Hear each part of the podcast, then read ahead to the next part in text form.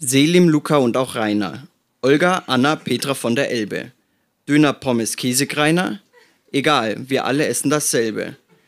Ob Türken, Deutsche oder Russen, wohnen sie hier oder sind sie nur auf Reise? Egal, Hauptsache es steht auf allen Bussen. Rassismus ist nichts außer Scheiße. Noah, Murat oder Thorsten, mit Helm oder dunklem Gesicht, mit vielen Falten oder Haaren wie Borsten, wie du auch aussiehst, es stört uns nicht. Woher auch immer du bist, es interessiert uns nicht die Bohne, denn das Einzige, was zählt ist, mit Schaf oder ohne.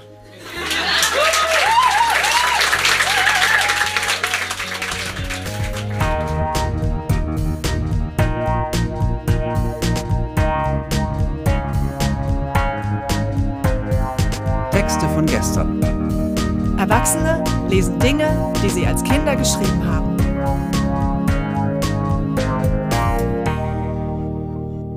Texte von gestern ist eine Veranstaltungsreihe, bei der ganz normale Leute auf die Bühne kommen und Texte vorlesen, die sie als Kinder, Jugendliche oder junge Erwachsene geschrieben haben. Das können Tagebücher sein, Briefe, Kurzgeschichten, Gedichte, Schulaufsätze, Wunschzettel, Fanfiction oder, oder, oder. Inhaltlich sind keine Grenzen gesetzt. Texte, die man in dem Moment mit himmelhoch jauchzendem Pathos verfasst hat und die uns heute zeigen, wie wir die Welt damals gesehen haben. Wir erinnern uns, wie es für uns damals war und feiern gemeinsam die Tragödien, Absurditäten und die Kleinigkeiten des Aufwachsens. Zu Beginn dieser Episode hörten wir ein Gedicht von Jonas, das er bei unserer Dortmunder Show im Sub Rosa vorgetragen hat. In der Mittelstufe nahm Jonas im Deutschunterricht an einem Schreibwettbewerb teil und musste dafür ein Gedicht schreiben. Das Ergebnis gefiel allen so gut, dass es in den Straßenbahnen und Bussen Augsburgs ausgehängt und in einem Buch veröffentlicht wurde. Ebenfalls im Unterricht schrieb Danielle die Kurzgeschichte, die wir gleich zu hören kriegen. Allerdings nicht im Auftrag des Lehrers, sondern eher andersrum. Im Matheunterricht, im rebellischen Alter von 16 Jahren und anstatt aufzupassen. Die Befreiung. Der Augenblick, sie zu töten, war nun endlich gekommen. Ich war sicher, dass sie ohne den geringsten Zweifel gegen mich war. Es müsste schnell und relativ schmerzlos gehen, denn ich wollte nicht, dass sie litt. Obwohl sie mich, wer weiß wie lange, mit ihrer aufdringlichen Art und Weise schikaniert und gequält hatte. Sie hätte mich und das Haus verlassen sollen, als sie noch die Gelegenheit dazu hatte. Jetzt war es zu spät. Meine Geduld war am Ende. Und wir waren allein im Haus. Die Sonne verteilte draußen bereits mit letzter Kraft ihr wärmendes Licht. Da die Abende schon kühler wurden, der Winter war nah, knisterte im Kamin ein gemütliches Feuer. Sie hatte es sich in dem großen Ohrensessel gegenüber des Kamins gemütlich gemacht. Dort genoss sie, nichts ahnend, seit geraumer Zeit die sanfte Wärme, ohne den geringsten Ton von sich zu geben. Ja, sie würde einen schnellen Tod haben, ganz sicher. Dieser Gedanke ließ einen leichten Anflug von Macht in mir aufkommen. Ihr Leben lag nun ganz allein in meiner Hand. Für eine kurze Zeit war ich Herr über Leben und Tod. Ich alleine bestimmte, ob sie weiterleben oder sterben sollte. Meine Entscheidung fiel gegen sie aus. Ihr Tod war meine Rettung. Langsam, ohne das geringste Geräusch zu verursachen, trat ich an den Sessel heran und schaute vorsichtig über die hohe Rückenlehne des Ohrensessels. Ich betrachtete ihren grazilen Körper, den Gott, wenn es ihn denn gab, mit solch einer Perfektion erschaffen hatte. Wie unvorstellbar lange hatte es gedauert, bis ein Geschöpf wie ich oder sie durch die Evolution ans Licht der Welt trat. Das Gefühl von Macht wurde größer, denn ich besaß jede Macht über ihre Existenz. Ich besaß nun die Macht, mit nur einem einzigen Schlag dieses unvergleichliche Kunstwerk der Natur zu zerstören. Aber es war ja schon immer leichter, etwas zu zerstören, als etwas zu erschaffen. Für einen Augenblick lief ich Gefahr, mich durch diesen spontanen Anflug philosophisch-moralischer Gedanken von meinem Plan abbringen zu lassen. Aber schließlich sagte ich mir, dass es doch nur eines von Milliarden von Leben hier auf der Erde wäre, das aufhörte zu existieren. Hunderttausende wurden täglich geboren, Hunderttausende starben täglich. Würde sie da aus Sicht von Mutter Natur, die ohnehin verschwenderisch mit dem Leben umging, tatsächlich ins Gewicht, ins Gewicht fallen? Mein Herzschlag erhöhte sich leicht, als ich langsam den Arm hob, die Schlagwaffe fest umschlossen. Ab hier gab es kein Zurück mehr für mich. Meine Armmuskeln spannten sich wie Zugfedern. Meine Augen fixierten das Opfer, als könnte ich sie so damit zur Bewegungslosigkeit verdammen. Dann schnellte mein Arm abwärts. Ich starrte dumpf und gedankenlos auf mein gottloses Werk, als in diesem Moment überraschend die Tür geöffnet wurde. Mehr überrascht als erschrocken fuhr ich herum. Es war Lisa, meine Freundin. Sie hatte das Haus betreten, ohne dass ich es mitbekam. Ich hielt den Atem an. Was würde sie zu meiner Tat sagen? Stirnrunzelnd blickte Lisa auf den leblosen Körper im Sessel. Ach, sieh nur, sagte sie mit zusammengekniffenen Augenbrauen. Wie soll ich nur diesen Blutfleck wieder aus dem Stoff bekommen? Damit wandte sie sich der Toten zu, bückte sich, nahm sie mit spitzen Fingern an den Beinen und ging zum Fenster, öffnete es und warf die tote Stechmücke mit einem kurzen Ruck hinaus.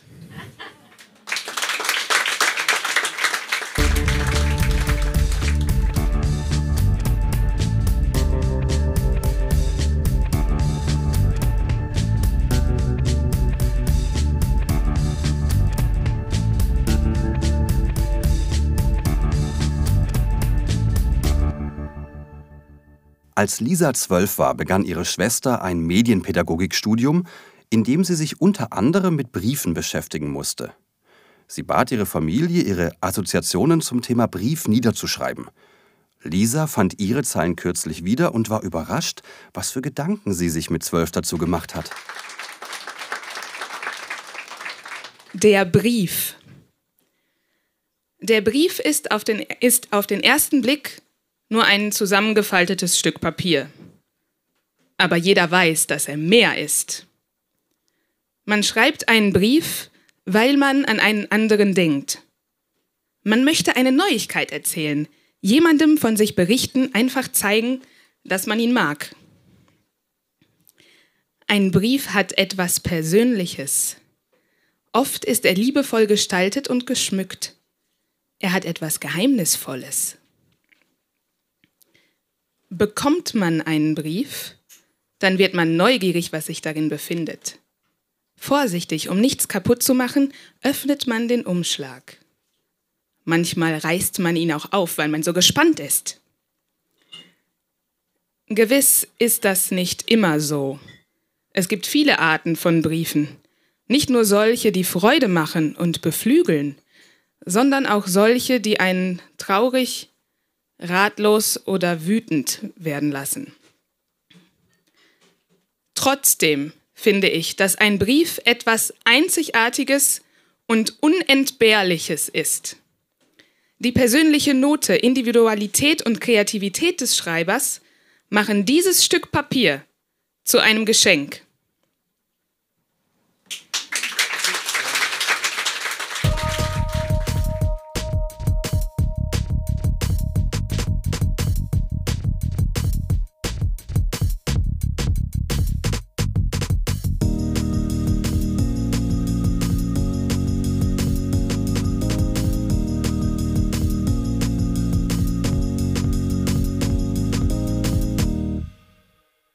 Nachdem wir Lisas Assoziationen zum Thema Brief hörten, beschäftigen wir uns nun mit einem realen Beispiel für einen solchen.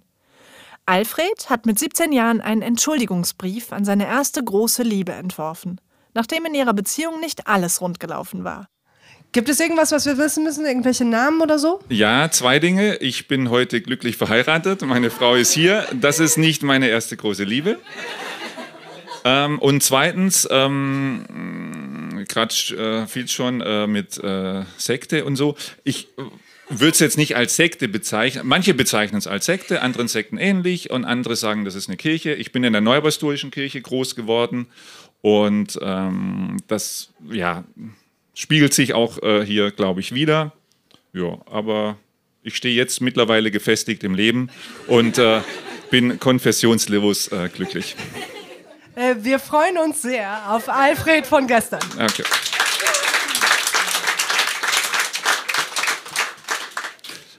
Allerliebste Großmeisterin in Sachen Liebe. Ich kann mein Glück gar nicht richtig fassen und freue mich riesig darüber, dass ich so eine geduldsame und emotionale Isabel gefunden habe. Oh, ich habe was vergessen zu sagen. Ich habe in der Zeit sehr gerne mit Anführungszeichen gearbeitet. Also gefunden in Anführungszeichen. Immer wenn ich so mache, heißt das Anführungszeichen. Am Samstag warst du einfach großartig und mächtiglich erhaben. Ich kann zwar nicht verstehen, was du an mir findest, aber ich habe meinerseits, aber ich meinerseits bin dir zu sehr großem Dank verpflichtet. Durch dich habe ich wieder erfahren dürfen, was Gefühle sind. Das Weinen ist für mich irgendwie das Sinnbild dafür. Ich weiß nicht, wann meine Gefühle gewissermaßen abgestorben sind, seit wann ich nicht mehr geweint habe, aber du hast sie wieder auferweckt. Vielen Dank. Ich hoffe nur, dass dir dein Geduldsfaden nie reißt. Es tat mir sehr leid, dass ich wieder einmal so destruktiv war. Ich hatte meine Gedanken einfach nicht mehr unter Kontrolle. Aber irgendwie macht es mich doch stutzig. Immer wieder, das persönlich finde ich jetzt witzig, das heißt jetzt zweimal, also immer wieder, das heißt jetzt zweimal, fühle ich mich wieder viel besser, nachdem ich geweint habe und anschließend von jemandem oder mehreren wieder aufgemuntert worden bin. In England nach deinem kranken Tag und jetzt wieder. Jetzt wird mir auch klar, warum. Am Samstag habe ich wieder erlebt, wie emotional du bist. Dann war ich eine Zeit lang total betrübt, weil ich nicht so bin. Habe mich ausgeweint, am nächsten Morgen, am nächsten Morgen etwas Trost im Gottesdienst empfangen mittags etwas Ablenkung, als wir Verwandtenbesuch hatten und schließlich eine Menge Trost und viel Aufmunterung nach dem Nachmittagsgottesdienst, als mein Vorsteher gezeigt hat, dass er auch an mich denkt und mich lieb hat. Am Wochenende ist mir auch bewusst geworden, wie viel Kraft und Trost man von einem Amtsträger bekommen kann, wenn man ihm nur die Hand reicht und spürt, dass er einen gern hat. Außerdem wollte ich dir auch noch sagen, dass ich deine Welt, in der du lebst, nicht hasse oder verabscheue, sondern in gewissem Sinne eigentlich neidisch bin, dass es bei uns nicht so emotional und geregelt zugeht. Ich wäre viel gerne in einer von gegenseitiger Liebe geprägten Familie aufgewachsen, mit daraus folgenden Regeln, als in einer regellosen Welt ohne Liebe und Gefühl. Ich mache aber deswegen niemanden einen Vorwurf. Es muss halt so sein. Das Einzige, was ich will, ist eine liebevolle, vorbildhafte, harmonische Welt aufzubauen, an der jeder teilhaben kann, der es wirklich will. Mit dem Ziel, dabei zu sein, wenn der Herr Jesus kommt. Ein frommer Wunsch nicht. Dass er nie hundertprozentig in Erfüllung geht, ist klar. Aber Hauptsache, der Wille ist da. Und wir sind dabei, wenn es gilt, so gut es halt geht. Bitte vergiss meine gefühllose Zeit und hilf mir immer wieder und lehre mich immer mehr, was es heißt, zu lieben. Liebste ZEF, Z-E-F, zukünftige Ehefrau.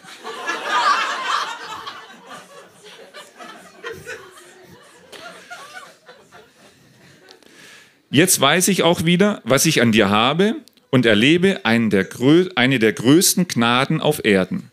Eine verständnisvolle, mich liebende, aufopferungsvolle und bewundernswerte Anständige als WB, Wegbegleiterin, zu haben. Ich hoffe, dass ich wieder einigermaßen Anschluss an England gefunden habe. Ich muss halt noch lernen, mir im Alltagstrott meine Freude an dir und an Gottes Werk zu erhalten. Von nun an versuche ich immer darum zu beten. Der Schlussabsatz ist jetzt alles in Anführungszeichen. Bitte schenk mir die richtigen Gedanken und lass mich aus den Ereignissen immer etwas Positives abgewinnen, um dann am Schluss eines Gedankengangs wieder fröhlich sein zu können. Ich liebe dich. Dein Alfie.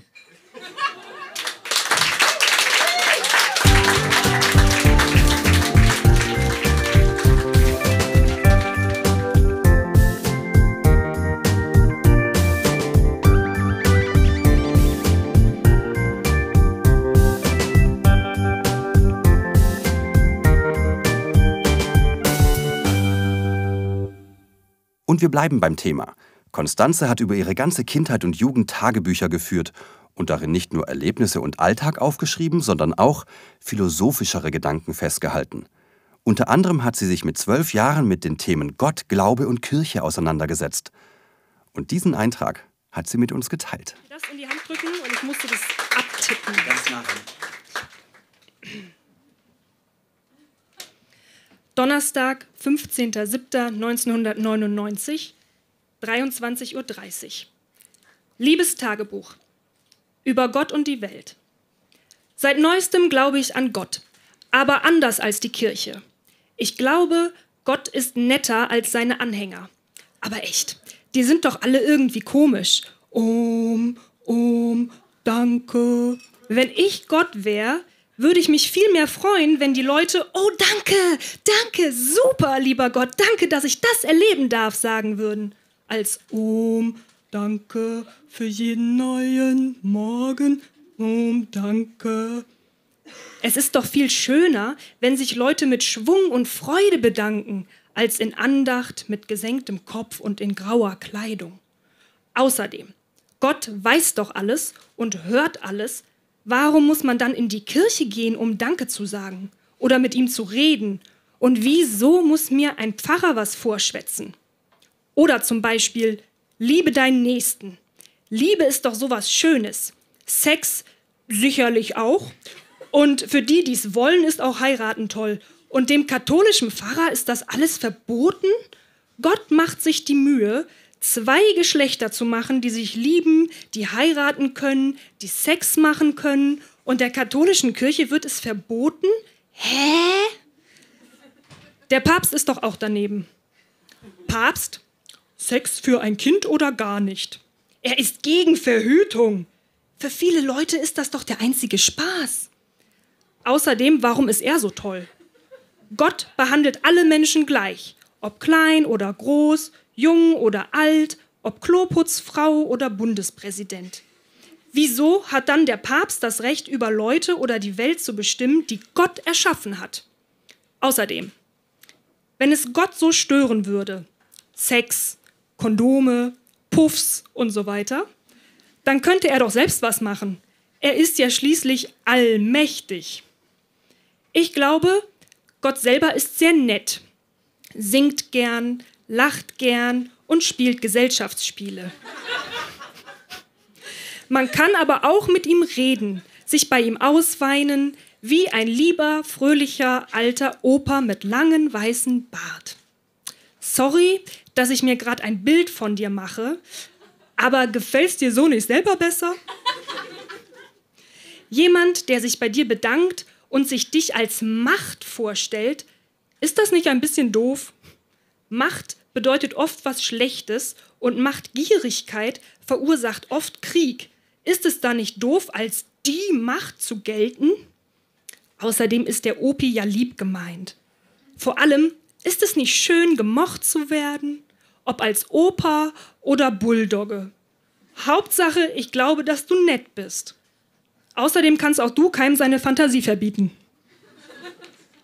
Vielleicht ist Gott auch ein abgedrehter Hippie? Wahrscheinlich ist er irgendwie alles und doch nur eins.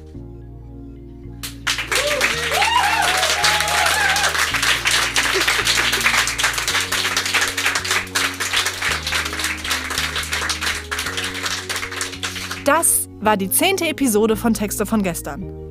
Die nächste Episode mit weiteren Highlights aus unserer Show in Dortmund kommt in zwei Wochen. Alle Infos zu unseren nächsten Veranstaltungen in Berlin und ganz Deutschland findet ihr auf unserer Facebook-Seite oder auf textevongestern.de. Vielleicht habt ihr ja selbst noch alte Tagebucheinträge, Schulaufsätze oder andere Texte von gestern zu Hause herumliegen, die ihr vorlesen möchtet. Dann meldet euch einfach über unser Online-Formular auf textevongestern.de an. Nach wie vor gilt, wer vorliest, kommt kostenlos rein, darf eine Begleitperson mitbringen und kriegt einen Getränkegutschein. Ermöglicht wird dieser Podcast von der Lauscher Lounge. Die Lauscher Lounge ist ein Hörspielverlag, ein Veranstalter von Live-Hörspielen und Lesungen und ein Podcast-Label.